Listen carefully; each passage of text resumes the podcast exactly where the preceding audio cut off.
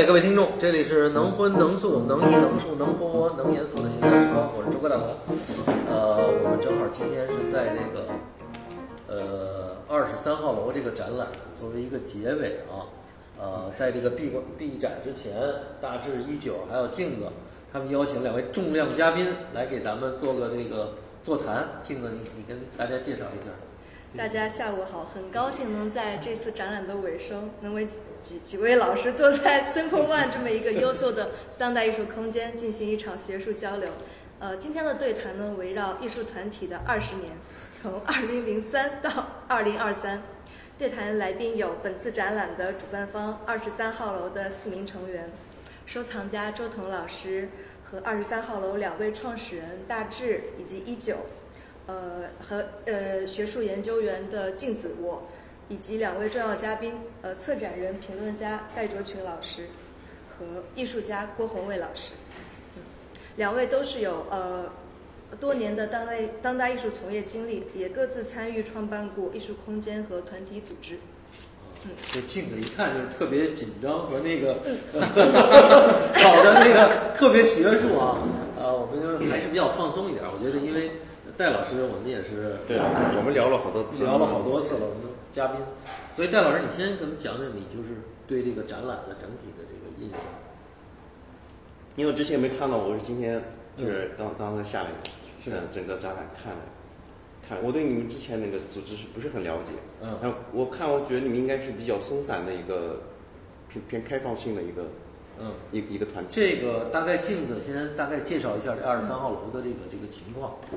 其实它其实呃性质类似于央美的呃 N 十二，就是艺术家们在当时那个学校呃学院体制里，嗯。啊没有展览的空间以及机会的情况下，自己自发的与呃有共同想法的朋友艺术家一起做展览，自己组织项目或者是活动，它可以是与社会直接参与啊，或者是和不同的嗯甚至商业空间。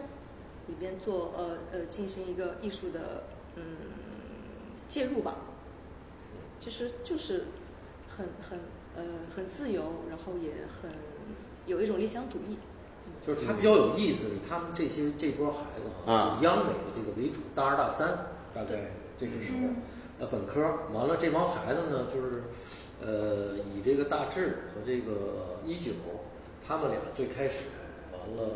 就是有个想法，就是说咱们除了这个天天画画、天天搞创作，咱找个地儿有个展览。嗯，哎，就是他们这几个人就是聊聊到一块儿，聊到一块儿，他们就开始就直接就下手了，就在这个草场地的这么一个小空间啊，呃，很很很没多少钱，完了大概每一次展览大家都是有点乌托邦是大家共同出钱做展览，完了包括他们有时候也我上回聊的，他们也去那个。有一个书店是吧？嗯啊啊，多抓鱼。哎，对，介绍介绍书店的这个，这是几几，这个是是在这个书店，反正也是这么一个书店的这么一个给他们的提供了这么一个一个地儿。我们我们上回播客也聊到这个。对对对，那个是一九年的时候，然后多抓鱼二手书店忽然就跟我们取得联系，说他们的二楼正好空下来，想着可以做一次展览。然后我们就一股脑的冲过去了，之后发现那个书店其实它并不像是传统白盒子的那种适合展示、展陈艺术品的一个空间。然后我们就想，那它既然不适合，我们干脆就让它更不适合一点。然后我们就把整个的空间全部铺上了绿布，像是一个正在施工的现场。然后把作品融入到里面去，变成了一个相对，呃，看起来很违和，但。你走进去了之后，又把你融进去的一个空间，这样的形式。对。我们做了很多实验性的展览，然后最帅的一次是在一个二十四小时便利店，它是在九仙桥的一个临街的地方。然后我们为了使这次展览实现，我们会伪装成电视台，去采访周边的居民，包括这个便利店的老板。然后把这变成了一个年轻人，包括是学生的，对于周边居民一个联动的社会活动。嗯，呃，你是在黑桥待着吗？那当然，在老黑桥。所以你听了他们那帮小孩的这种，就是有一些实验，跟你们黑桥那会儿有什么不太一样吗？嗯，其实我觉得还是背景不一样吧。你要说，其实很多事儿，就这个事儿放到那个时候，或者我们那个有些事儿放在现在，听起来好像也没有那么大的违和感。对。但是可能就是这个这个背景，或者我们姑且称之为时代，嗯，就是这个的差别。对。就可能可能这种认知背景或者是一个大环境。对，比如说包括我我开头在跟他们说，我说其实跟看这个展览，我觉得跟我现在对现在的年轻人的这个认知或者是面上看到的那种状态不太一样。因为现在看到这种刚刚聊美都是更亚的、更潮流的、更就是那么一个状态，就感觉大家都是趋同是往那个方向趋同。嗯，对，反倒是这样的展览可能显得独特一点。然后甚至比如说实验艺术的毕业生们，然后都开始画画，我觉得这个也很有意思。对，就是就我们比如说，他可能有一些这种呃怎么说，就是就是很务实的原因，但我觉得可能比如说，就像你刚刚说的，就这个，然后大家现在毕了业以后，可能的那个状态，租一个小公寓更适合干这个事儿，因为这个创作就是。它肯定是被各种各样的这种东西来限限制也好，或者是塑造也好，嗯，对吧？然后你你进行这么一种工作是更呃合时宜的，对。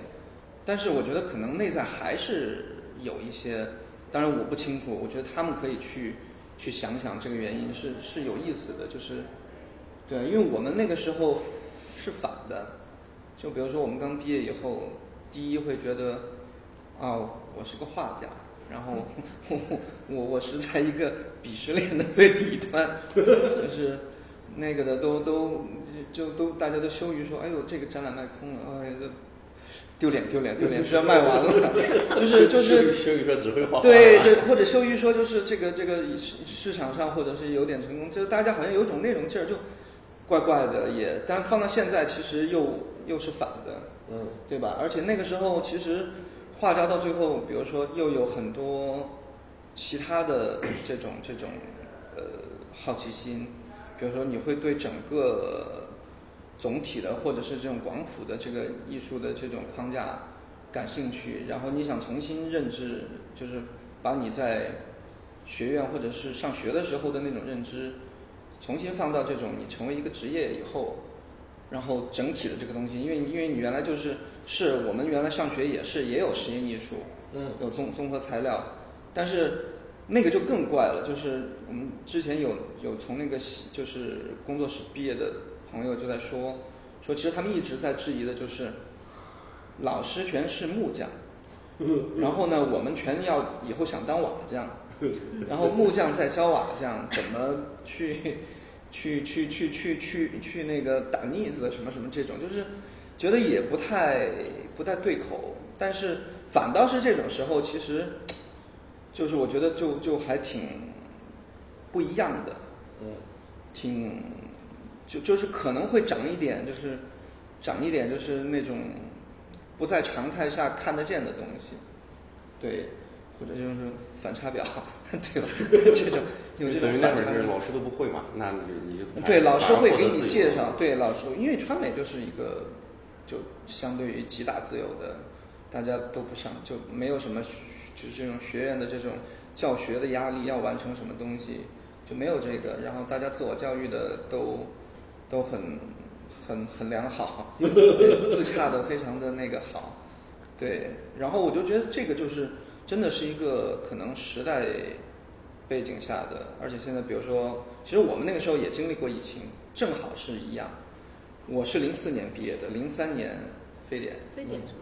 对，就是就是也有半年多的这个时间体验过这样的东西，但是那个时候大环境真的是，对，然后那个时候是一个，就整个这个大环境是往上的，然后大家大家有一种特别就是乐观的，觉得这个世界是充满什么什么，甚至你会放弃很多这种就是。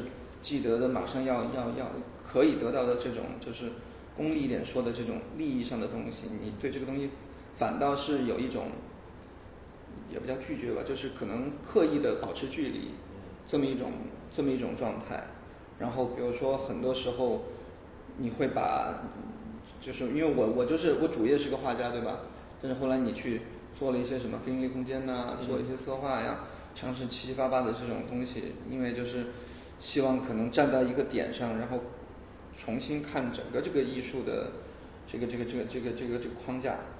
对，但是我觉得现在就是，因为现在怎么怎么说，这个这个最后会剪辑嘛，对吧？对，不剪辑，不剪辑。我们这那我就那我就搂着说，那我就得搂着说，对吧？不，其实你说的这个也也也就是你剪辑不剪辑都不是一个很重要的问题，为什么？就是我我我也有这个感受。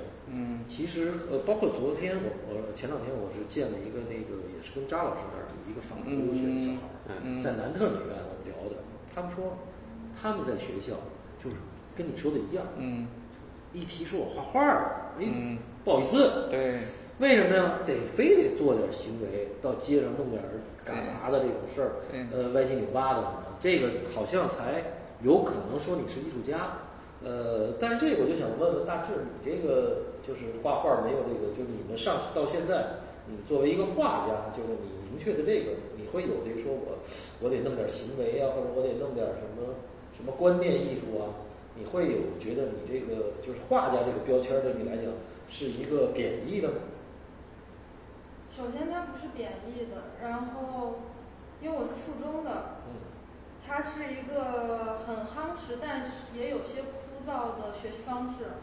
这也是为什么我本科选了实验艺术，我是带着幻想投身的这个专业。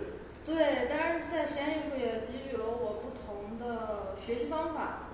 对，它是要去做大量的前期调研、资料准备，你才能做出一个合理的作品。这个和艺术家或者说传统绘画的逻辑是相背离的。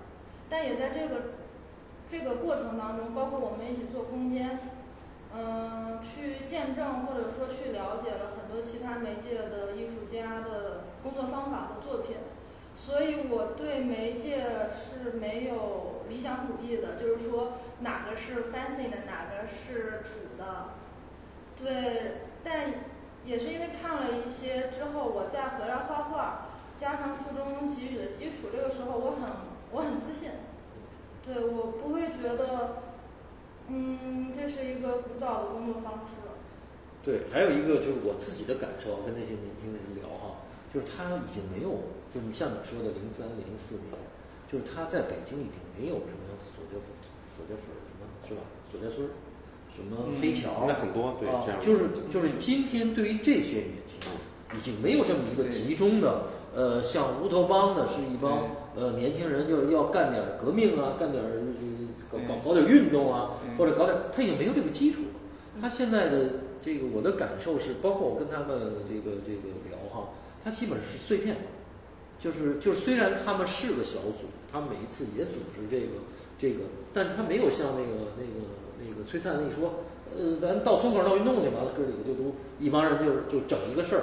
他好像他上来的这个做的这个事儿，就是要做艺术的展览，就是要做这个。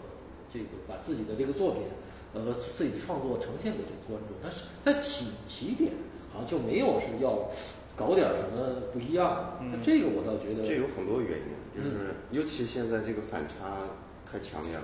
对，就是郭宏伟刚才说那个零三零四年，嗯，零三零四零五那那会儿这八零后七七七七五后刚出来那些人，对，这正好是一个整个就是一个刚刚开始的一个上升期，嗯，就所有的东西都在。从无到有，对，他又跟方立军他们那个有情然后他们现在呢，他们现在就这两年面临的是，它是一个急剧的收缩的一个过程。对，哎，它是完全是反向的。嗯。第二，其实我们所有人每个人的这个行为，它受环境影响太大了。嗯。其实都是环境的产物。嗯。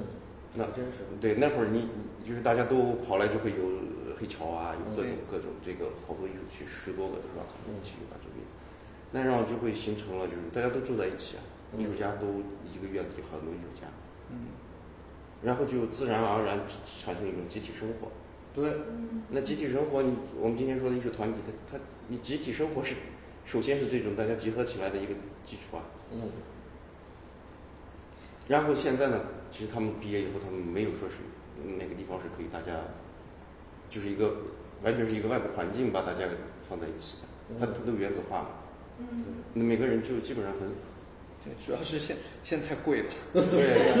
你说我们那个时候，你真的那个你在望京，你随便租租个地儿，租个两千块钱，一千五，哦，这样对啊，然后再弄个工作室，工作室一就就这个工作室也很便宜，对呀，然后你说两百平米可能也就是两三三四千啊，就两三千就一年三三四万，三四万，对。就是，当然那个钱钱还是会贬值嘛，对，但是但是我就意思说，就是这个是真的还挺不一样的这种这种状态，就是你外界的压缩的很多东西，还有开头我比如说我说就是有些话不好说，就是就现在真的是一个紧缩，就是向下，对，然后大家都看不到未来的这种，对，然后大家可能。更多的就是我我我必须马上抓到那种能够看得见的东西，然后他不会为那种虚无的想象出来或者是放在飘在上头的东西去去放弃掉更多的那个，就是这个可能是它整个的是一个气场。你基本上所有可见的这些这个要素啊，嗯，都固化了。你你没有说是那种你有了想象空间啊，或者是这种对，就更多的变量。对，原来是有松动的很多东西。对，你是里面是，你可以在里面去找很多可能性。现在就真的是你看不到，就是也没有原来野，也没有原来鲜活。就是你这个大环境，这个这个东西，对。那我们要不就从戴老师和郭老师之前经历的这个具体的情况来说一说这个您说的这个下滑的状态。比如戴老师在零九年参加的艺术家组织的这个暖冬计划，啊，是在一个什么样的文化？就那个就是直接就是艺术区嘛，嗯，就是那会儿就是呃艺术区的这个大规模的腾退拆迁，嗯，就涉及到这就确实跟这直接关系了，嗯，因为因为那那我们当时这个暖冬计划，就是光这个参与了整个这个暖冬计划的艺术区就十几个，嗯，那你想每个艺术区里面。可能我们就是每次做活动的时候，其实应该，嗯，我们总共做了四场那种就是大规模的活动嘛，然后每次应该是一千多艺术家啊，多，就是就是真的是，你想那就是跟你们现在的状况是完全不一样的，就其实还而且是七九八之外，更不要说是那个，比如说要跟我们说那个零零四零五年来来北京的时候，那会儿七九八里头画廊都没几家。对，这有一个特别画廊都没几家，所以等于说是这个当代艺术它自身什么体制都没有，它没有体制，它它美术馆也那更别说美术馆的那个，就当代艺术美术馆那会儿更那个，就是都是都是很弱的，你没有画廊，没有美术馆，没有各种，那就是完全都是一一种呃，就是一种生生长状态，所有的东西都在都在从无到有有有，然后呢？这个艺术区也是，它它的面临当年能能面临那么就是很激烈的，其实就是那种腾退拆迁的过程，然后它会，就真的是野蛮生长，也也也也非常那种残残酷性在里面。它是我觉得跟今天有一个相反的，你看着啊，你说这一下一千一千个艺术家对吧？呃，当时就这个那那那真是的，那非对对对对。但是当时的美院才多少人？啊，就是今天有一个特别有意思的现象。你想当年每个艺术区里面。呃，对，少一点百八十人，多一些几百人是吧？我想说的是，当时美院的学生可能一届也就是几几百人，今天的美院学生可能是几十万人。我就觉得啊，就是在校的，反而社会上的这些艺术家倒没有了。他这个很，他这个反差比是一个很很强烈的，就是现在全都孩子们全都轰到这个学校里头去上学了，呃，社会上没有了。等于毕业，这些孩子们也都就就像刚才老郭说的，这个也也没钱。你你你你你想你想租个房子也没有，所以这个是不是老戴？你觉得是不是这个这个两代人就差不多有个十二十年的这个这种社整个社会的变革是是这个上听上去是不是？就比如说你现在再搞一个活动，你可能连都都没有找不着这，全都拆完了。对，而且他那会儿他有一个不一样，就是说就是刚毕业的，那不光是年轻艺术家呀，嗯嗯，刚毕业的到到年纪很大的，他是所有的艺术家是在处在一个状态里，就是，但是今天今天我觉得这个就就基本上就就我我觉得这个有有一种就隔离的很厉害，嗯，就不会说各种不同年龄段呀、不同各种状态的从事艺术的人吧，就说都都都都那么。完全一下子在在一个一个事情或者在一个地方出现这样。还有一个就是我觉得那个时候肉身感更更重，就是我们还是更注重肉身上的交流，就是就大家面对面的这种聊天，或者是一个在空间距离上就很近，嗯，艺术区或者这种。然后后来边上就对对，然后你可以选择你加入或者是远离，但是它的环境是这样的。网络也没有说真正的那么发达，就是互联网或者是这种对，没有自媒体，只有 BBS。对，然后你你你对那个时候 BBS 时代都是问题，对啊，都是来匿名灌水，对，不用你都不用实名。对，而且而且你想说啥说啥，对，你在上面认识的人，我们是一定就是就是就是就是马上就马上见面马上面基的这种，对，只要有机会，当然现在也是啊，但是现在你觉得就是因为线上的太容易了，大家。就像他刚说说这种隔离，我觉得跟这个其实是肯定有关系的。就是就是好朋友可能特别好的那几个怎么怎么样，你可能是线下会有交流，因为你生活中还是要一起吃饭，什么游戏打怪兽或怎么怎么样的，对吧？但是普遍的这种其实就没有原来的那种那么那么密集了。咱们听听这两个年轻艺术家怎么聊。就刚才咱们聊了聊这种。啊，推门黑桥都是好几百，然后那村里边就好一一聚就上千个艺艺术家就组这个活动。像你们经历的这个时代，就是比如说你们最开始做这个草场地的这个二十三号楼，租了这个小空间开始做的时候，也也很多年轻的人在你们身边吗？年轻艺术家？嗯，其实美院倒反倒给我们塑造了一个这样的环境，因为大家都在一起上课嘛。我们没事干就跑到油画系那边串个门儿，说你干嘛呢？画啥呢？最近？但毕业之后反而逐渐的个体化了，就我们自己在忙自己的小事情，很少有相互串门，因为距离实在是太远。像我们一个好朋友，他住在昌平，从我那儿到他那儿两个多小时，太离谱了。所以我们开始逐渐的跟自己玩，自己在那里。内省，然后有一些问题也都是线上交流。其实线上是一件很恐怖的事情，它不是我没办法观看你的表情，我没办法知道你的一些微动作，就是交流完全是一个维一个平面的交流，只是文字的交流。呃，然后再其次是我们现在的语境开始逐渐说所有的标准。审美标准、道德标准，或者是一切的标准，全部都归咎到一个人身上。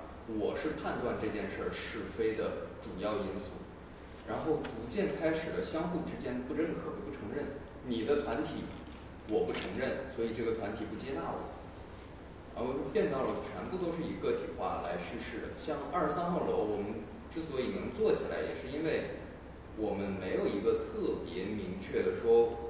你要认可什么样的东西才可以进入到我们的语境里来？而是我们可以允许你有自己的小想法、小私欲，然后我们放到一起来展示大家每一个个体的不同。相比起那个时候，我们现在的行为并没有说我们要一起做一件改革，或者一起做一件具有革命性质的事情。但是，当把这些小的叙事集中在一起的他，的那个力量对抗的背后的东西反而逐渐明确起来。对，是这样。我会觉得，我们这一代它的淘汰率的效率变高了。对，因为在学校里，我就说一个简单的生活成本，我们做空间的时候也是在学校的时候，大家都生活在望京，并不是一件很困难的事情。所以在草场地的实体空间的时候，我们前前后后得上百号人，天南海北各个学院，然后那个时候是一个非常欣欣向荣的假象，我们很炙热，我们很团结，并且我们因为当下感到安全。但恰恰是毕业的那个时候，大家都要去决定自己的生活方式和具体要在哪个区域。我们三个非常紧密的朋友，当时就巴不得天天要睡一张床，一起做空间的时候，在空间我们经常一聊就是十几个小时，从天亮聊到天黑，再到天亮。对，但是他在燕哦，他在宋庄，我在草场地，另外刘子峰在嗯昌平。对，我们的物理距离的确是很远了，和原来比起来，但是这也。催促着我们要提前变得独立，因为之前我们在情感和工作上是非常依赖的，呃，大家难免会有一些情绪的波动，那这个时候投身到集体当中是最快速，但是没有任何实质性改变的一个方式。对，包括工作上，你有点什么，你来帮我一把；我有点什么，就比如我有很重的东西，对，快过来帮我搬一下。它对于一个现实的事情，包括情感上的寄托，都是很重要的事情。但我并不觉得这个分离是一个坏事儿，它只是一个新的时代的生活方式，我们必须要去面临它。对，我觉得还是。尽尽量聊积极点儿，不要搞得就，哎呦，原来太好，就是什么勾搭那些，现在就每一代人他有每一代人的那个那个我觉得，我觉得我们，不要不要有，我们不能就是塑造出这么一种，其实现在也挺好的，对，就是你就不一样嘛，只是不一样而已。对，但是听他们一说，刚才就是我我我我看了展览，感觉还是对的，就是他这个，他们这个团体呢，就是跟以前的还是不太一样，就他确实是他们是有一个。呃，开放开放性在里面，就是它不是一个固定的，说我是几个人，然后呢有一个什么大家一起共同的一个宗旨啊，或者是什么什么之类的，就它有一个开放性。第二呢，它有一个自由联合的那种感感觉在里面。那比如说再早一点的，就是它首先有可能这个这个团体成员是固定的，嗯，呃，甚至更早的最早的这个像像八五他们最早像比如说耿建一、张培丽他们那个像池社他们这样的。他可能就是他们四个人，然后呢，他们会他们会出来一个，比如他们呃，你们网上可能可以能能找到，他们有持社宣言，宣言大章。那他这个宣言就是很很清楚，一二三四五六，对吧？哦就是说我对我们这个团体，呃，这不是一个，这样不是不只是排他性，就是说我们这个团体，他他其实宣言是呃呃，它就是一个价值观嘛。哦。就是说我拒绝什么，我们做什么。对吧？它成立，它肯定有一个。那这个里面其实就是有一个问题，就是说，呃，而且早期这样的团体很多嘛，就是艺术小组啊，团体。还是像西方的那种标准的。哎，对，它就是有呃，第二呢，它就是它是理念上有一致性。嗯。第二呢，它可能因为团体的成立呢，它消消除个人。嗯。他们比如说集呃团体会去做作品啊，哦或者团体做作品啊，团体一次一次行动啊，他会。他呃个体是不会命名的，对吧？他是用团体来命名。哎，比如说这个对冷凝他们那个正重办。哦。那么他们如果做一做一个展览或者做一个项目，他是正重办的作品。对。那么池社也是，他们做一次活动，做两次活动，做三次。那包括后来的像他们的老老张老耿他们的学生，哎对对，那个早期早期这个是有有。太多这样，那一直到他们的，你比如他们，所以他们人员都是相对来讲固定，固定的。哎，对，你看包括他们这个年轻的八零后的这些这个，呃呃，老张跟他们的学生辈儿的啊，在这个美中中国美院出来，像双飞，嗯，双飞，对吧？也是成员是固定的。第二呢，对不对？他双飞，那他们，也比如说他们有是是，因为他们比如说十几个人也是，那那那他们做作品就是这个作品是双飞的作品。嗯啊，不是说属于你是个人，你是零的还是林科的还是谁的？啊，这个有很大的。所以听了听这个，由由这个一两个人、两三个人到 N 十二，已经已经到他们这个好，这个这个已经一百多个。这估计也对，也会体现。它是一种，我觉得更更更有时代确实在变化。就就是像一个所，就是你看，就它还是一个像社群一样的概念，对吧？嗯。原来可能就是我们的社群。集合的方式是按照我们一起设计出来的规章制度，我们的就是一个章程，或者说我们认知，我我们的判断，我们对一个事儿的，就是就是我们认为艺术是这样的，我们几个就都都得遵守这样的法则去做艺术。然后我们的我们的这个这个连链接方式或者我们的结合方式是这样的，但是可能到后来就越来越松散，而且好像也大家也觉得不需要有要这样的东西了。我觉得这个可能真的就是因为网络造成的，因为这个互联网上造造成的，就是你你可能可以更更更更自由化，然后就是它其实交流的成本降低了，对吧？它它就是很简单的，大家有一个事儿。大家一块儿做就完了，对，他不需要一个什么我我得这个才是艺术，对对对对对。我说这个人，我因为我们得认可他才能加入。对对对，而且这个其实就像很像西方的现代主义运动里面所有的，因为那个时候大家还觉得这样才是对啊，一个一个一个一个一个一个一个一个一个流派，对一个标准上的东西，而且跟社会大环境有关系。那会儿他们其实就是这些人就是搞前卫艺术，他不叫当代艺术，就那种搞先锋啊，搞前卫。这帮人是社会里面的异类，嗯哦。啊，你是异端，你很你很少，你就所以大家之间其实，嗯，抱团取暖，对，你是志志同道合。第二呢，就是在很现实的层面上，它有抱团取暖的成分嘛，你得找到你的这个。所以到今天，其实异端越来越少。现在大家艺术家不面临当年的艺术家的艺术标准都给你打开的特别大了。当年呃八五那个时期的艺术家面临最大的这个他们的这个呃意识里面遇遇的最大的课题是意识形态，对，是意识形态问题。今天的年轻人他们不面临。还有一个美学形态，就是它有一个美学形态是意识形态的一部分。对，是他有一个很有一个很大的墙要给它突破，是吧？对对对，就是它那个墙的所有的标准也都是是是，对对，就还是它有一个对象的，你要打那个东西。你要跟那个东西干反对，对对对抗，或者是，或者是产生一些可能这种关系。嗯，其实到我们那个年龄段的人就已经很弱化这种东西，或者是这个是好像是个过渡时期，还是还在那个东西还还有还在。对，但是我们会会刻意的保持这种距离，保持去去去去去不那么明确的，或者是为了。为了他而为为了对抗这个东西去怎么怎么着，对。然后我觉得到后来就再年轻了，那就肯定更。嗯，哎，这他们可以聊聊。那一九就是刚才，呃，戴老师也说了，这个就是这种反映，就当时跟意识形态的这个，就或者是这个美学的这种固固化的这么一个东西。到了你们这个创作的时候，你们老师啊或者什么边上人有说你这不行啊或者什么的，这个你这不是不是这作品。不是作品，或者有有你做创作的时候有这种有有这种观念吗？就是有这种就压迫吗？对你来说？有关系吗？呃，对对对，因为之前像今天跟戴老师和郭老师聊，之前跟一些八五或者说那个时期的艺术家聊，聊完之后，我发现他们在创作逻辑上面完全是没有范本的，他们创作很自由，但是对于我们来说。因为进入了学院体制，所以我们存在一个问题，就是像或不像，就是老师给你规划一个具体的样式，或者是具体的一个范式，让你进行学习、反复和模仿。那我们的选择其实只有两种，就是跟随或不跟随。就是在接收到这个信息的同时，我们的方向已经确定了。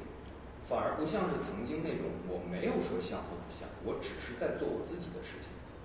嗯。那对于我们而言，像或不像变成了一个特别重要的命题。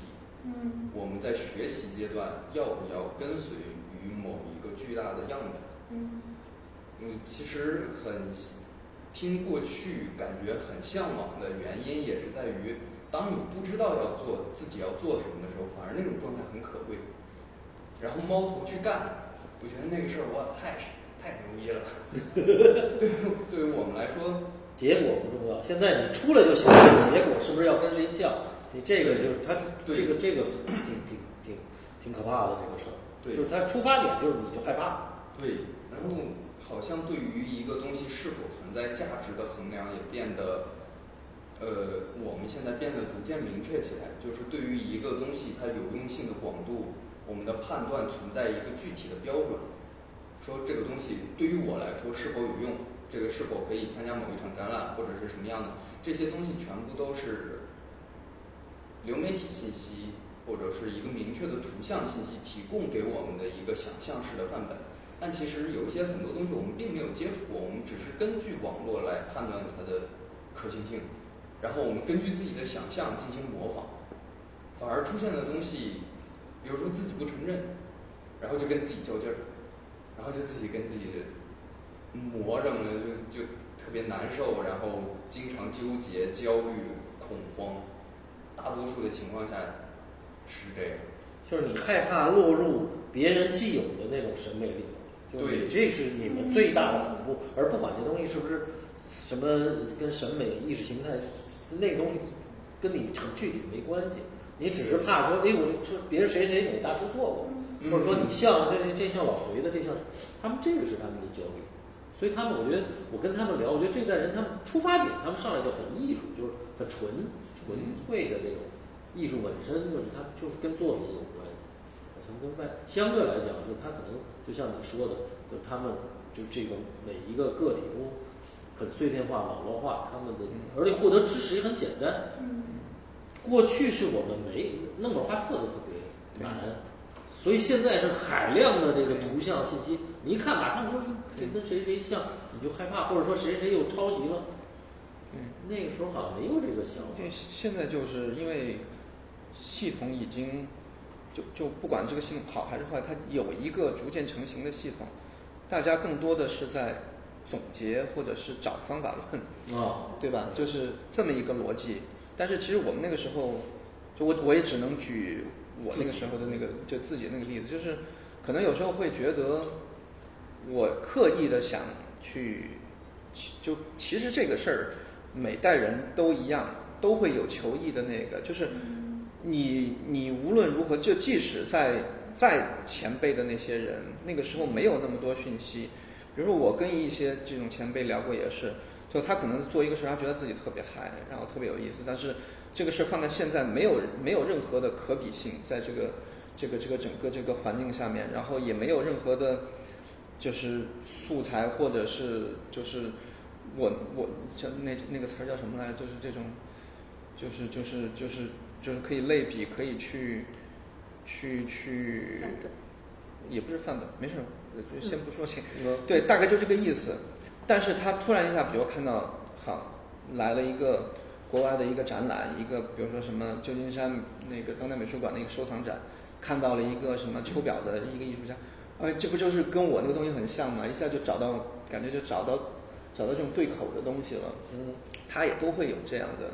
那个就大家实实际上就是又想找到这种根源或者是文脉的关系，然后你又对你又不想说我真的就就变成一个就是认爹认妈的这种感觉，对这个这个是很自然的，而且就是比如说我后来像我去做空间的时候，我就在想，那我为什么要做那个空间？就是因为。我觉得想那个空间要解决的、要做出来的一个展览，是可能那个时候在画廊或美术馆里面看不到的那样的展览，但是它还是在那样的白盒子里头。就是这可能是一个一个你你工作的目的的初衷。那那你其实是在去追求一种跟他们的就我们不一样的这种这种这种点，然后你会找到这种这种可能性，对可能性就就。可能性造就这种成就感，但可能但到后来慢慢就是，你会发觉就是就变成可能去找就更年轻的人会会迅速的知道，就是因为他的素材库，他的他的数据库越来越大越来越大，他能够找到的这个这这个这个比对的东西越来越多，然后他的这个这个这个广谱的这个认知的这个系统也越来越越来越庞大，那可能他就更多的是倾向于总结。然后我从里面去去去很理性的分析很多东西，得到一个结果，我应该怎么做？嗯，我应该选什么样的东西？我应该走哪条路？嗯，进哪个赛道？然后在这个赛道上做什么？哪一步怎么能？就是职业规划就越来越清晰，打法越来越明确，越来越怎么怎么样的这种这种方式，就是我们那个时候其实就还没有没有这样的那个对。属于有点无知者无畏，就是他就是可能有点啊，就是可能有点然后就是，而且关键你身边这帮人都这样，对，还不是你一个人。对，现在的就是这种小孩儿，他比对，就是说他身边的比对是他同级别的这些孩子，对，他他聊的这个他他跟你那时候还不太一样，他每一个小孩叭叭叭，人一说就嘴里头好多哪个大师，你都傻了。对，那会儿第一呢，信息太匮乏；第二呢，信息严重不对称，所以就导致这个。当然，这也有它有个好的一面，就是那种所谓无知者无畏的那种劲儿。当然，而且而且那会儿所就是那种呃所谓赛道是不清楚，其实。嗯。包括今天那个时候，我觉得，包括画廊啊，什么非盈利空间、那美术馆，他们之间做的事情，不像今天那么分的那么清楚了。嗯。所以好多这是他有一种。你就像在一工作室，呃，就是说黑桥的时候吧，那郭宏伟可能他把自己的工作室公共画廊，他他他他变成一个他他在黑桥做蜂蜜厂这样的一个一个空间。我们那会儿我们几个人也在黑桥，我们在那个当时有一个叫蓝房子酒吧，那边上其实是一个公共卫生间，我们改造我们改造成了一个一个一个一个。对对对，一个替代空间叫叫我们说有有空间要有空间，于是就有了空间。就它为什么这些东西都会都会产生呢？它就是就是就是真的大环境是支持这样的那种那种状态的。关键还有一帮土抄脚的，你说这一帮人就来了。啊不，而且而且你改错的人，那那会儿我们那个一起的那个我们这个我们应该是五个五个人吧。啊。那还有我干干干画廊的杨洋啊对。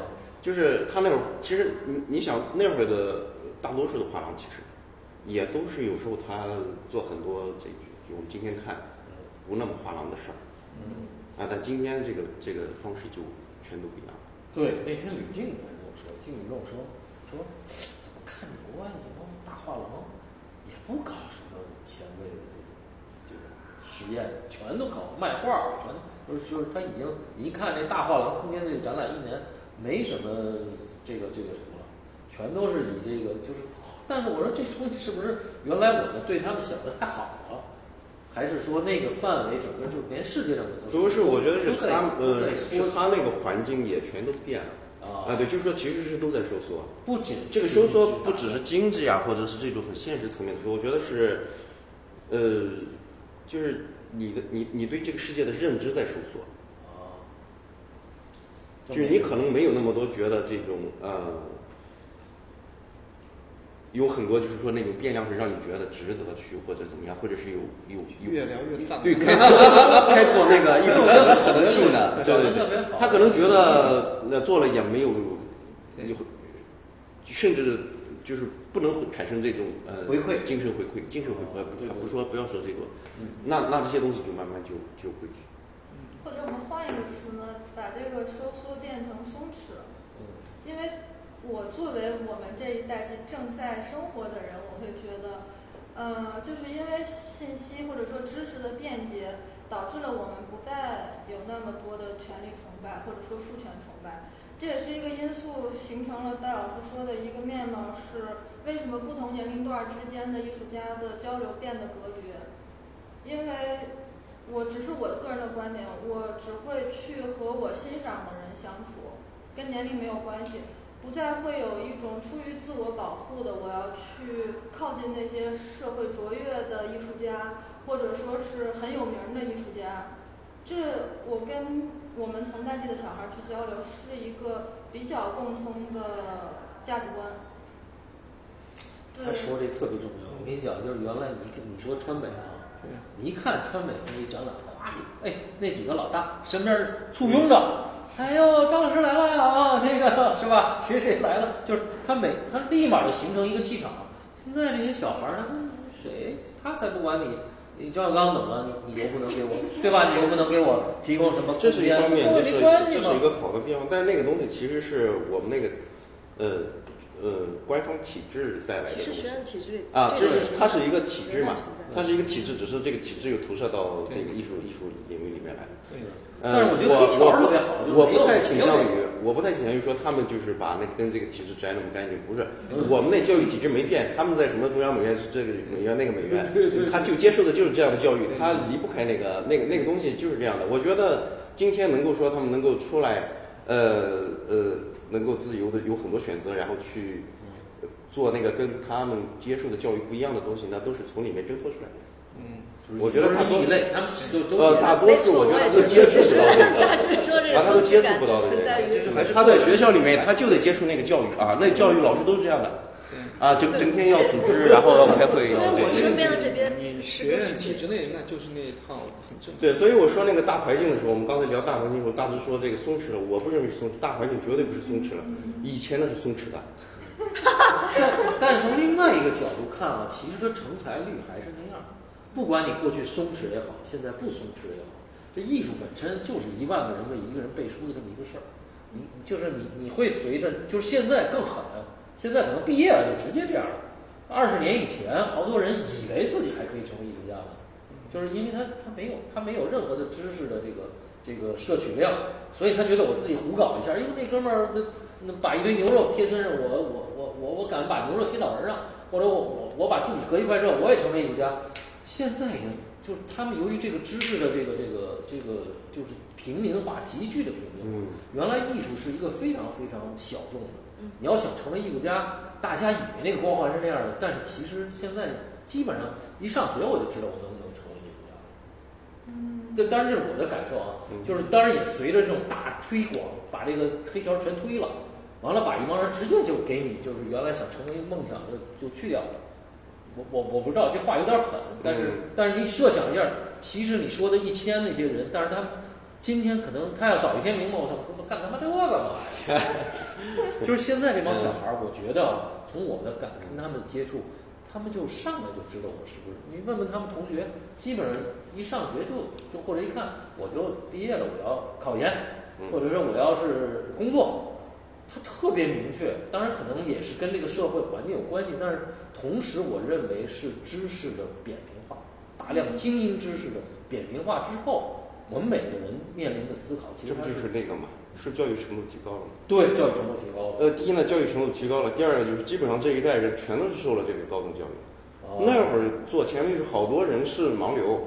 哦，盲流不是说这个，就是只只是那个生。该溜还有很多人是真的就是呃没读过大学嘛。哦。他没有接受过这个任何的这种专业教育。就说那个时代，初期的我们整个我们这个当当年的呃整个中国人口的受教育率很低的，哦，对吧？更别说高等教育的这个这个这个比例，嗯，这个这也很现实啊。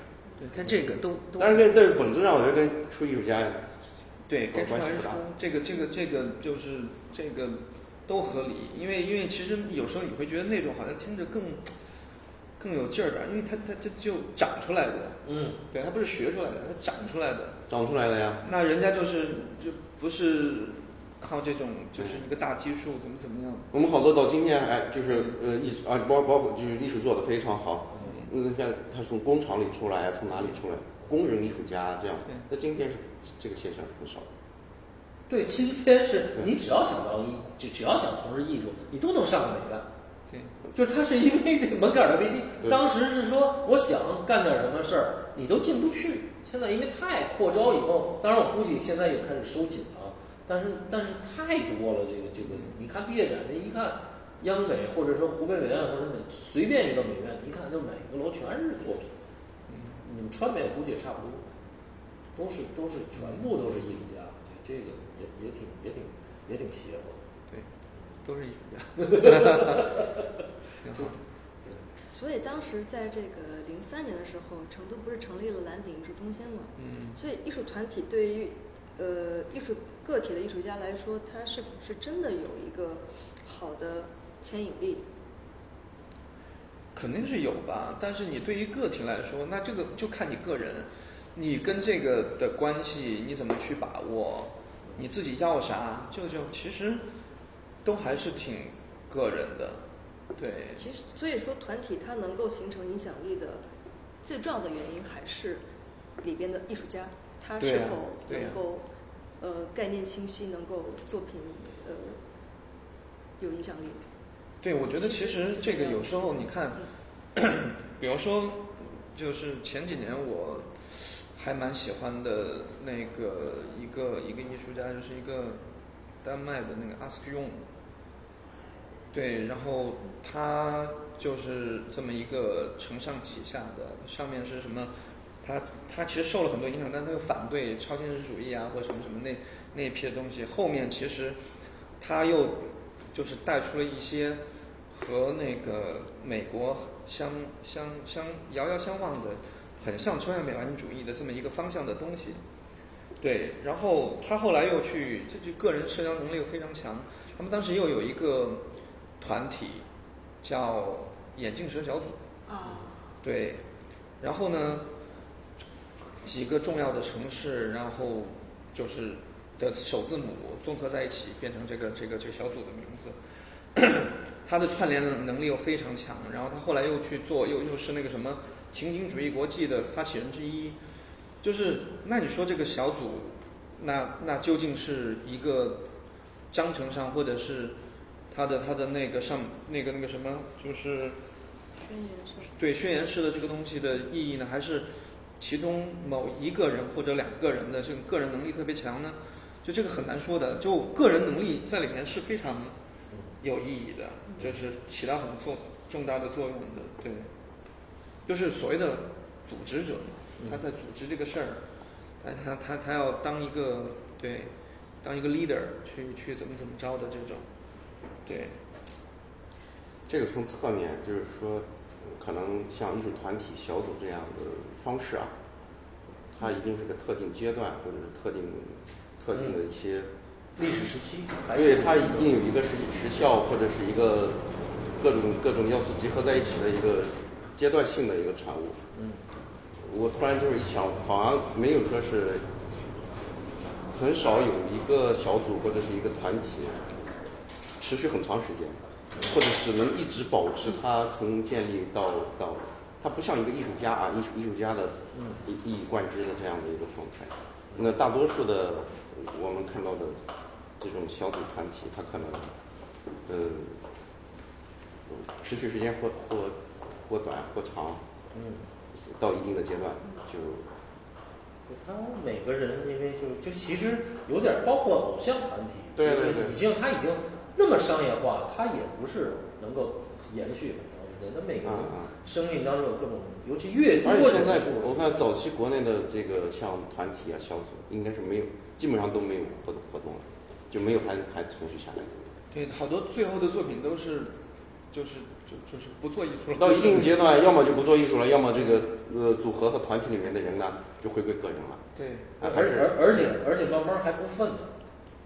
对吧？它里头这这就有这个社会能力强的作品好的，呃，被市场认可也好，被啊对，这个这个是普遍，对吧？这个这个对吧？你这玩意儿你互相看什么？原来他是老大，我这现在不行了。还有可能就是说，哎呦，你你你们太太商业，对，太商业了，太油腻了，对，都有可能，对吧？所以可以把这个七季交给我们，我们看一看，因为我们是一个有机的状态。没有宣言，没有固定的组员，它是一个能量的聚集。就你想来，你想走，我们都都不限制你。但是最初的大家去共事的这个精神始终都不变。而且还年轻，还早啊，说这个。所以就是交给我们看一看。他们这个，他们这个容易延续的长一点。对，相对来说。呃，但是呢，这个决定于你们，就是你。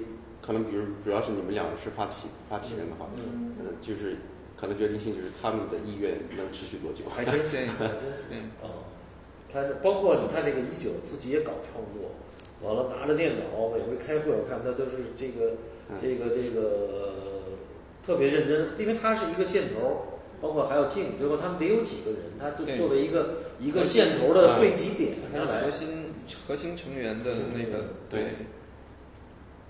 这个是，确实，他而且他还是有热情。我觉得有时候人到了就过了，对吧？热情是最 热情热情是这个话，热情是最经不起时间考验的东西。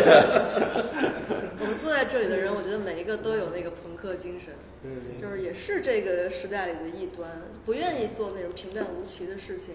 所以，我们这个小组，它可能会在今后有一个性质上的转变，它是从一个。这个艺术家自营的空间社区啊，它变成一个开放式的，类似于独立空间的一个概念，但是是一个游牧式的，它不一定有自己的商业的实体。我觉得这可能是以后的艺术团体它要嗯实验试验的道路。而且机机遇也挺有意思，比如我我我组织这个活动，也确实是跟他们这个这个这个 Simple One 他们这空间的这个嘟嘟啊，还有这个单总啊关系不错。完了有了这个，我去杭州，呃，想象力学跟那个郭熙又聊了，结果他在五月份也给了我一个一个，就是可以接着展览。完了青岛还有一个朋友有个美术馆，展完了以后，接着又从杭州应该到青岛。所以就是有时候，他有时候历史的机遇啊，你也你也说不清楚。就是比如说今年的起码这二十三号楼，它它有几个展览连续性，它今年就能撑下来，对对吧？这个是很重要的，因为它有时候你没有这个，因为它又没有一个实体空间，所以它有时候全靠机缘巧合。哎，机缘巧合，我觉得，但是但是靠你们努力，还是靠你们，大家还是需要有一个持续性的这种投入。还有包括你像在今天你们俩聊的也都特别。有意思，我觉得跟，就你们觉得是丧，但是我听着特别有意义，就是没有开玩笑，没丧，我就开玩笑，开玩笑。的，我就一直在想说的是，就是，就我特别怕说的好像就我们那会儿怎么怎么着，然后就是那种好汉在提的那种，啊，你看我们当年多爽什么什么，我觉得特别不好，我也不想聊那聊成那样，吹牛逼了。对，就是本来就在吹牛逼。就我觉得，就是其实，因因为就就每每个每个个体，你面对的其实都是一个特别复杂混沌的状态。你在里面抽丝剥茧去去去找一个，对吧？找一个这种主心骨能够拎起来的东西，然后就是就就是可能性其实还是还是挺多的，还是看你怎么。怎么去那个工作？对，怎么工作？能动性也在那里。就是，就反正我是那种特别盲目乐观的人，就是 我就我就觉得怎么就是 whatever works，对，就你怎么着都都有那个，只要你想，接着怎么怎么着，对，是是是没有什么，就就是就是意义总归总归有，总归存在，甚至就还还还说不定还挺有意思的，对。就是你什么时候，你你你工作工作工作努力，回头看的时候，你觉得你这这没白没白努力，其实就就很好。对，但是你说单能到哪儿，真的是有。对，你就你就你就做呗，就你肯定也必须得去，很就是就这种很有有分析方法的这样去总结，去去去思考，去怎么怎么样，就是也不能一股脑的就完全是是那样往前冲。对你肯定是。就肯定得得不停的校准，不停的那个思考，然后，但是我就觉得，就还是可有很多的这个可能性去去实现的，对，嗯。戴老师，看还有什么？戴老师还有什么？嗯。那我问藏腾哥一个问题：您作为这个资深的藏家。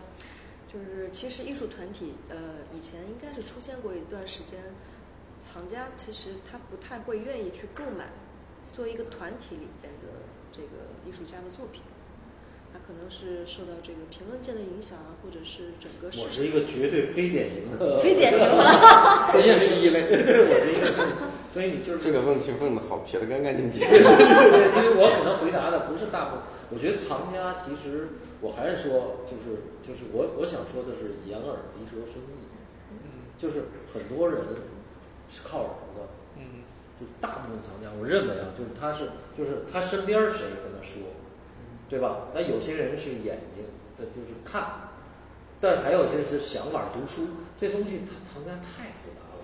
但是我个人认为，他基本上是你藏家进了哪个圈子，会去买哪些作品。所以像他们这么年轻艺术家，为什么很难去市场去接受？因为没有，就是就是就是没有这个艺术的所谓的这种呃这种艺术推荐人啊，嗯，来给来给这些藏家。这个评论家是靠您推荐推荐。不，他是对，确实戴戴戴戴哥的这种哈，还有这个包括老郭，他他们第一次来他都不知道二十三号楼是什么。嗯。他这个就是虽然是个艺术团体，但是他在市场的这种知名度啊和流量太少了。对吧？大家来了就看一个展览。没事，今年以后都知道了。一二三就是三炮连响。对，所以我我就说我做这个事儿，作为一个藏家，我为什么要就是帮助他们在这个这个这个杭州或者青岛，就是他起码要在社会上有一定的流量，嗯，啊，有一定的知名度，完了才会有人进来关注。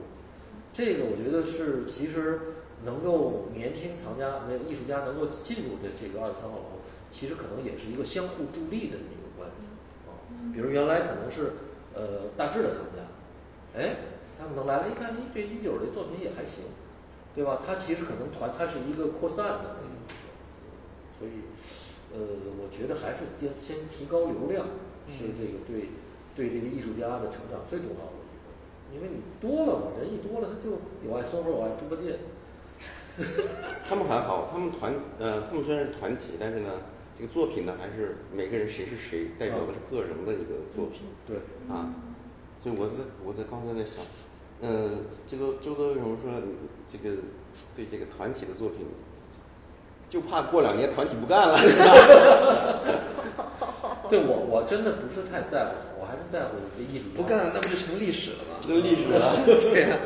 对我还是比较关注这个，因为艺术本身是一个碎片化，包括你一个团体的你你就是就是印象派那么相像的，他还是每个人有每个人的特点啊，没有办法。但是但是确实团体对对这个个艺术家个体来讲是个助力。如果这个团体越来越越有社会影响力啊，对，因为你刚这个说，我突然想到，就是其实团体就是我们，我记得就。两千，比如说两千零零五年什么零八年的时候，其实特别爱用一个词儿，就是什么趣味共同体，什么利益共同体这种词儿，就是就像他们这种其实是都不是，嗯，对吧？然后你像说印象派其实是趣味共同体，对，然后但是他们个体是面对同时面对学术和市场的，嗯，对，然后还有一些，比如说像有一些。那个那个就是集体创作的这种，他们就是又是趣味共同体，又是利益共同体，因为他们最后是集体署名的。审美共同体。对，审美就是审美就是趣味的一部分。对对对。对，就是就是他的他的他们的署名权绑定了以后，那其实他们的利益全部是绑在一起的。嗯。他们是共荣辱的。其实那是作品一个人。对对，他就像一个个体，就是一个个体。对，所以说这个是。是是还挺挺有差别的东西，就是你说什么团体，其实就差别都太大了。这种团体之间的个体差别都太大了，有点我都要觉得有点。你比如咱们回头看美国抽表的这帮人，嗯，你现在一拉名单大概好几十个，是啊，每一个都不一样。跟罗斯科跟那个那个波洛克有什么关系啊？是，但是恰恰是因为，甭管是出了一格林伯格也好。他给他给他共同有一个所谓的宣言也好，完了这些人攒在一块儿，还有一个他确实在美国成长的那个阶段，他们可能在一起做展览的最重要，他具体是不是抽表，现在都愿意叫抽表了，对吧？当时可能就也可能没有那么那么再回到过去的那个时候，可能他艺术家自己也不一定都认同这些，大部分艺术家都会。我才不跟他们玩 而且他不一定买那个评论家的账。对，比如说你格林伯格说这个，你你你抽表那呀，你这帮人是那个吵架吵得乱七八糟。嗯，对，对，他会肯定是这样的。你你包括你给他一些定定义，对吧？嗯。你说罗斯科是色域绘画，他不一定买账，他不一定认，他也不一定说你这个我就觉得好听好什么样。嗯。但是他可能，但是他另外一个不一样，另外一个像抽象派，像像包括像马蒂斯是野兽派，这个词不是他不是他们自己创，不是他们自己就是前置的，都是说我组织了这样一个派，不是这样的，嗯，全都是贬义，哎，但是都是贬义词，全都是贬义词去攻击他们的，贬义词完了转化为褒义词，那后来就变成一个社会承认嘛，社会承认大家都这么叫他们。其实我特别想，其实这种团体，我觉得是中国的那个历史上那很早，哦，那可是各种画派，竹林七贤那早啊。这 是我今年发现一个特别糟糕的问题，但这是对于我这代的小孩来说，我去看无名画，或者包括我们刚刚聊到的池社，我近乎可以说里面是没有女性身份的。嗯，好，嗯，那有觉兰社里有秋秋笛，那是那是那是你可以回头看，那是非常重要的。就是中就是那个年代画最好的人之一，叫绝乱社。嗯，哦，你可以回去看。但是不要不要着急把这个女性的这个，没事，未来二十年是女性天下。对对对。哎，你想问他们一个什么问题啊？没有，就是因为因为其实就像最开始的，他们其实都是学实验艺术，但是最后都落脚在绘画上面。但我就特别想知道，说他们对绘画有什么？哎，就是他们的这种，就是我也不知道你们现在，比如大致稍微熟点，那你花了五年，毕业几年？但你毕业之前肯定就主要在从事绘画嘛，就是就是长长期的使用的这个这个工作方式就是绘画，对吧？就比如说你这么几年以来，甚至你可能长久的以这种身份，但是我我其实很讨厌什么这种身份或者因为因为因为，但是那你没办法，职业艺术家肯定会被这么标签化，那对肯定会被这么这么去去衡量的。那你对你们对绘画的有有有没有什么就是？自己的一个判断，或者是长远的这种这种理解，或者是在你们就是就是已经从从事，就是觉觉觉得要可能长久的当画家的这种前提下，你们对绘画有没有什么，就你们的这种判断也好，或者是一种一种想法，对想法认知，或者是你就就因为因为有时候就是。这个东西是一个，可能你越到后来，你越知道，就是，就你得认清很多现实，在这个基础上你再去做，可能会更事半事倍功半，事半功倍。就是你你你自己绘画的这一过程里头，你现在越来越明确了，是大概嗯，你，可以这么说，周老师说的很好，对，就是就是你从开始那种到今天。你可能在你自己的这个过程里头，你觉得跟最开始有什么？诚实。嗯。对，因为我三两岁画画的时候，他是出于身体本能的，是一个我可以把什么我我爽我高兴就好。然后经过学院的规训，告诉了我很多我应该怎么样做，包括现在逐步的跟跟。画廊合作跟市场有关系，也有太多的标题，你应该怎么样？但有的时候，恐怖的是，对于我们年轻人来说，我们能不能分辨这个你应该如何是他者的还是自己的？对，就是举一个我自己的例子，嗯，原来上学的时候会觉得，呃，虽然我去年刚毕业，就，当然我会觉得。大家都在讲究你的逻辑性、你的合理性，你为什么这样画？但是慢慢我的实践当中让我明确下来的是，这事不重要。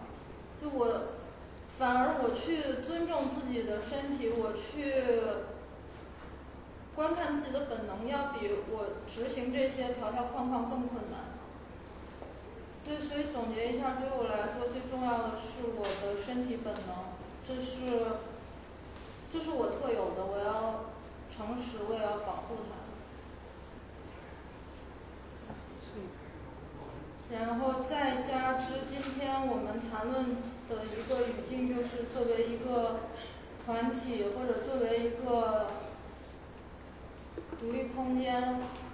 这时候绘画对于我来说有一个附加重要的是我在其中的责任，就我作为我这一代人，我画画我有责任。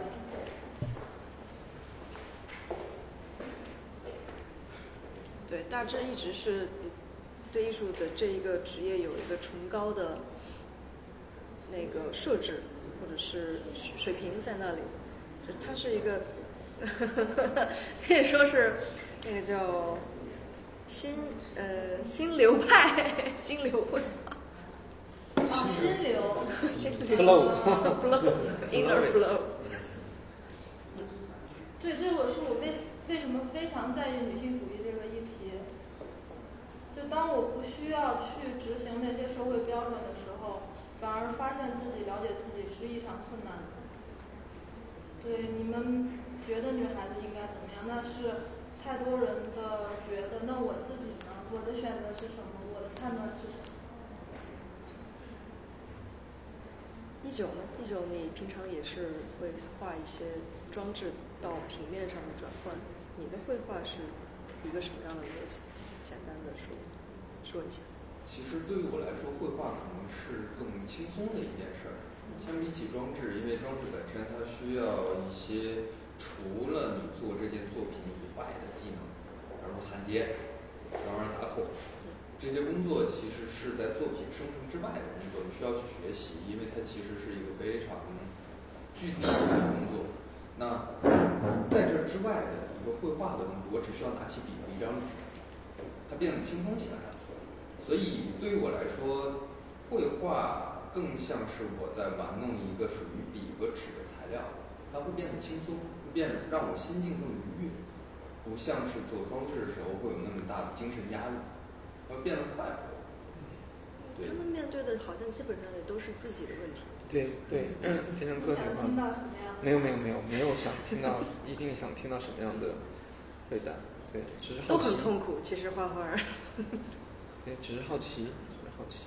对，因为我其实一直很想问，就是在您作为选择成为艺术家这个环节的时候，经历过什么？因为对于我们而言，我们是有样本式的存在，我们的老师，我们的已经成名的艺术家的形式，他们在告诉我们，你作为一个艺术家，你需要怎么去运转你的生命，和你如何去把自己的东西放在这个东西上。对，但是。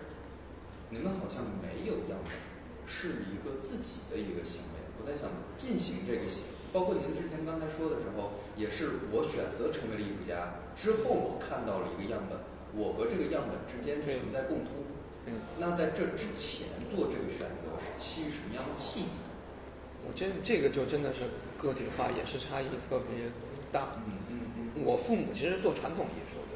嗯。对我从小认知的就是，好像这个事儿其实作为一种。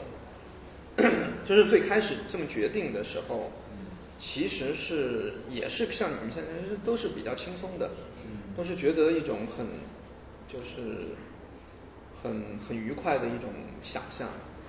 就首先就觉得可能你去做艺术家是一种 生活方式，这么一个对。然后当你可能真正开始做的时候，你才知道哦。职业艺术家是这么回事儿，要怎么怎么样，怎么怎么样？可能慢慢的，甚至知道了一些这些东西的时候，又开始把这些东西推远，推远了以后，可能吃了一些亏，然后又把一些东西又怎么怎么补补强，又就是它是一个，就是也很就可能不一样，但也非常标准，或者是没什么太大的这种起伏的一个过程，对。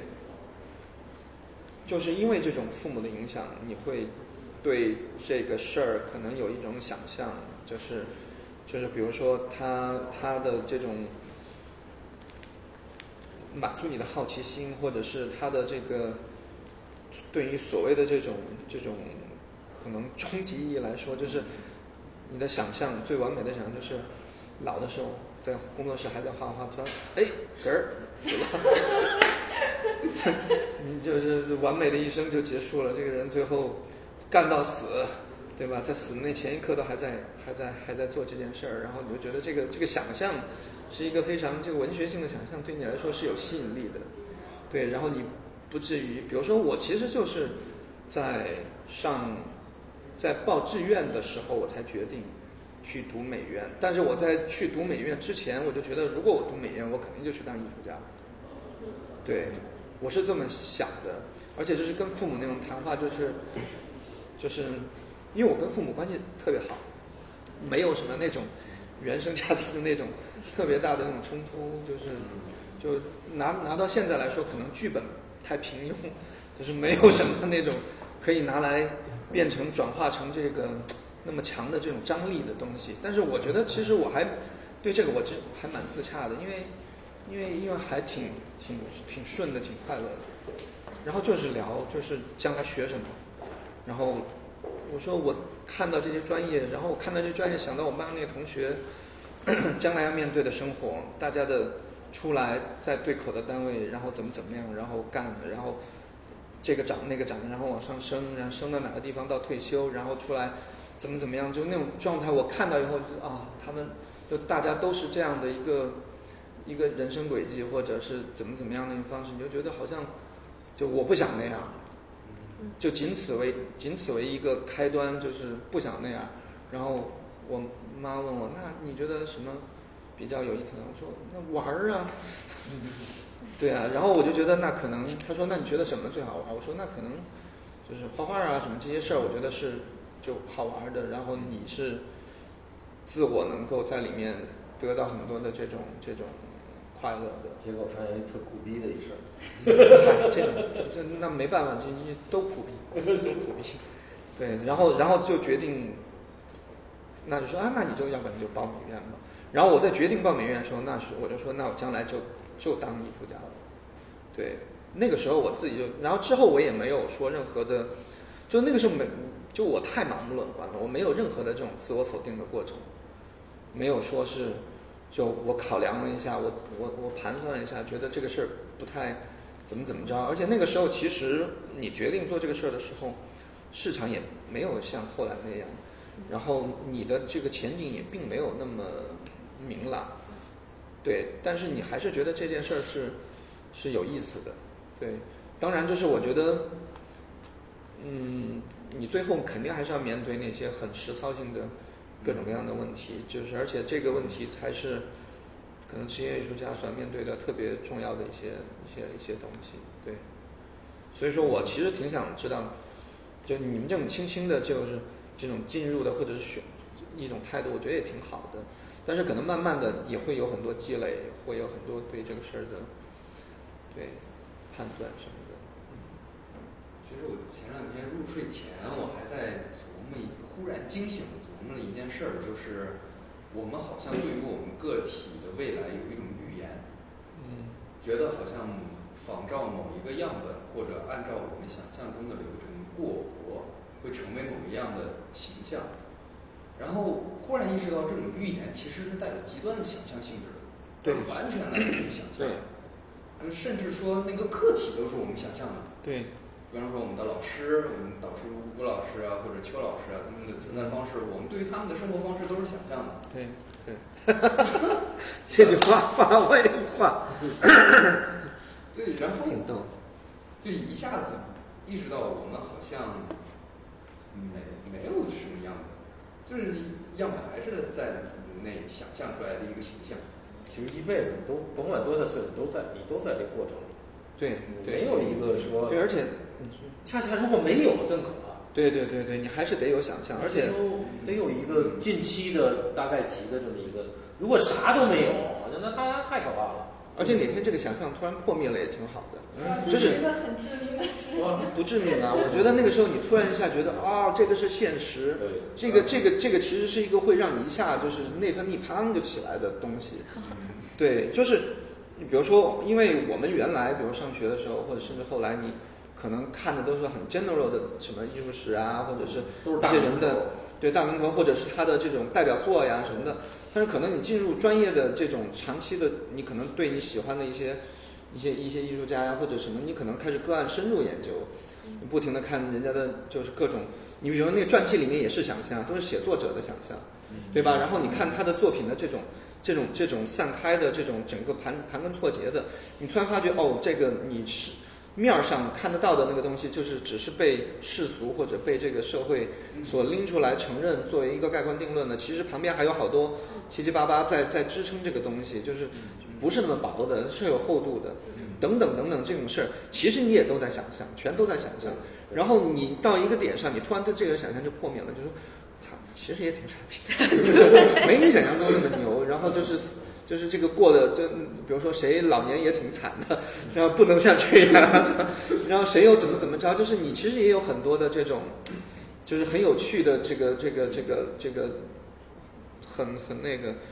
就是参考性的这种东西，你去去理理解，然后每对每个艺术家的对对这种这种想象，就是就你知道你你只要知道自己他是想象就很好，然后他就他就他就不在于真的假的，就是它就在于它的有效，或者是在于这个想象对于你的价值意义。它哪天破灭，咋我就说嘛，肯定是假的。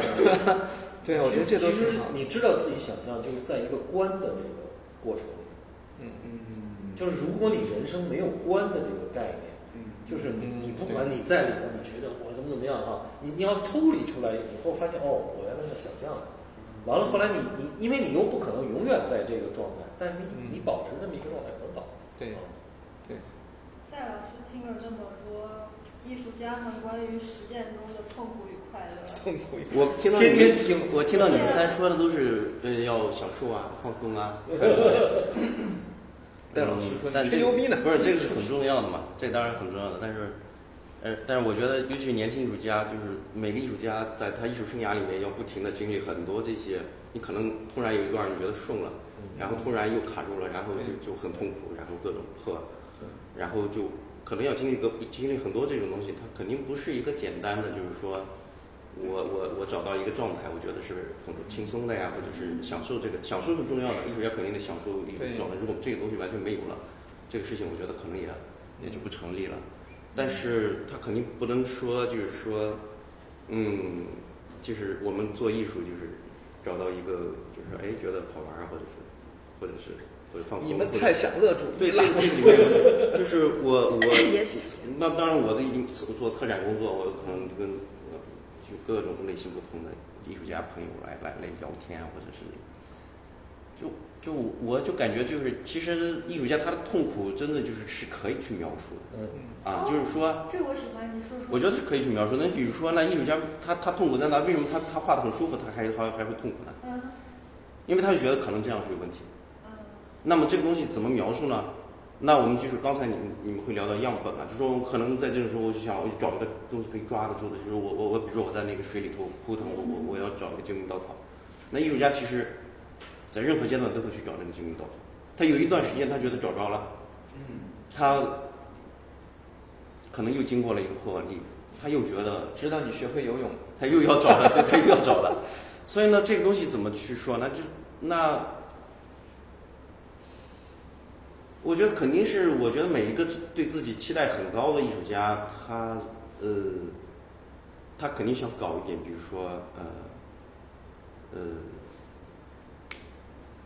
没有的东西，或者没有过的东西，爆炸的艺术啊，目前没有过的东西，或者目前的这种呃，大家艺术经验里面没有过的东西，有点像打游戏的外挂，你一定要把外挂不断升级。对你如果只是说我们找到了一个样本，找到了一个参照，找到就是，那不就成了所谓的叫那个传统艺术家了？教父母，哎，他们是传统艺，那为什么你说他们是传统艺术家呢？因为你觉得他所有的东西是已知的。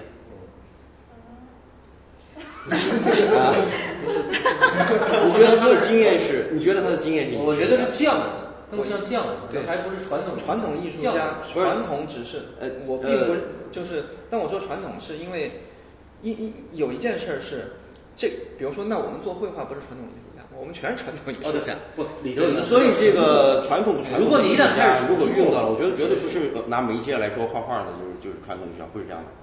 我觉得就是我我我的概念里面啊，我觉得是说他是个传统艺术家，但就就就是就不严谨啊，就一般意义上说，那肯定我们是知道他的那个经验，对我们今天或者是往前未知的那一部分是呃没有意义了，不生效了。不提就是因为他我那怎么去说的更直白了？就是说他的经验全都是已知经验。嗯，对对对对，这个你现在你可以这么说。对吧？但是你说到匠人那个事儿呢，就是说他重复吗？不，任何艺术家，我觉得身上必须得有匠人。都有，但是他不能重复啊。就是如果说你一看这个，他总在重复这个事儿，他就直接变成匠。呃，因为匠人不，还有我对重复的态度也不一样。我我觉得重复很重要，重复非常重要。一个艺术家可以一生的重复。嗯。那我们今天，我们今天说艺说艺术史，我们说，尤其是我们是早期的，我们说那个。就你说文艺复兴的那些人啊，安吉丽可也好，或者什么什么五切罗那些人，到到到到达芬奇这些人，他们都是作坊制的，对吧？一直到十七、十八世纪，其实全是作坊制的，对吧？嗯，他就是重复啊，接订单不是重复嘛？今天是今天我想说的是，他他那个固方法论很固化，他就没有一点推进。就是你像达芬奇，你再看他的过程，他的方法论一直在在在推进的。有时候我是觉得那个那个，他虽然接的活儿，但是他接的，他四十岁他做的二十岁的，还是他他的技术是在进步的。那你说，就我们可以找出太多太多的这种可以证伪、可以可以反例的东西，就是我们现现现当代称之为非传统艺术的东西，但是其实也在重复方法论重复或者怎么怎么样。我觉得这个东西是一个特别。就就没法聊。如果仅仅仅仅是一证伪这句话就错的话，他没法聊，你知道吧？反倒我想，我只想强调的是，为什么你刚刚说那个传统？就是我觉得我们做的就是传统艺术，嗯，绘画就是传统的，绘画难道不传统吗？然后那为什么我们会在所谓的这种，就刚刚说的这种刚毕业的这种鄙视链的底端？那那为什么那个时候会有这种？媒介的这种优势，会觉得你去做影像，你去做表演，对啊，然后你是更国际接轨的，或者你做更什么 AI 的，或者你做怎么怎么样的，这个是未来你很容易就成为什么什么之父或者这样的概念的东西。嗯，对啊，这你的野心可能就更大。那你转过来做绘画，说难听点，那就是就是你你你你现在就是在玩尸体，对吧？它就是已经被宣判过无数次死亡的一个东西。在所谓的这种前卫性或者是这种这种推进的那种前提下，你还去面对这个事事儿的时候，那这个前提你就得得先认识到你再去做这件事儿，或者是知道你这个这个位置已经是这样的，你你才去面对绘画这件事儿。而且你比如说，你说 为什么我叫我父母是传统艺术家，并不是说跟所谓这个这个对立，而是我看到他们做那个事儿是，他们可能到六十岁以后。才开始出现一种全新的面貌，就是有一种可能很自然的自己的一种东西开始开始产生，因为他们前面的东西太太强了，就是因为其他的新的媒介它的历史太短了，它没有那么长的东西所比对。你做绘画为什么说是传统艺术？因为它的它的太强了，它它三万年，对吧？你从那种有岩画开始。你就会觉得哇，那个那个太牛了，或怎么怎么着的，这么一步步下来，你可以比对的东西太多了。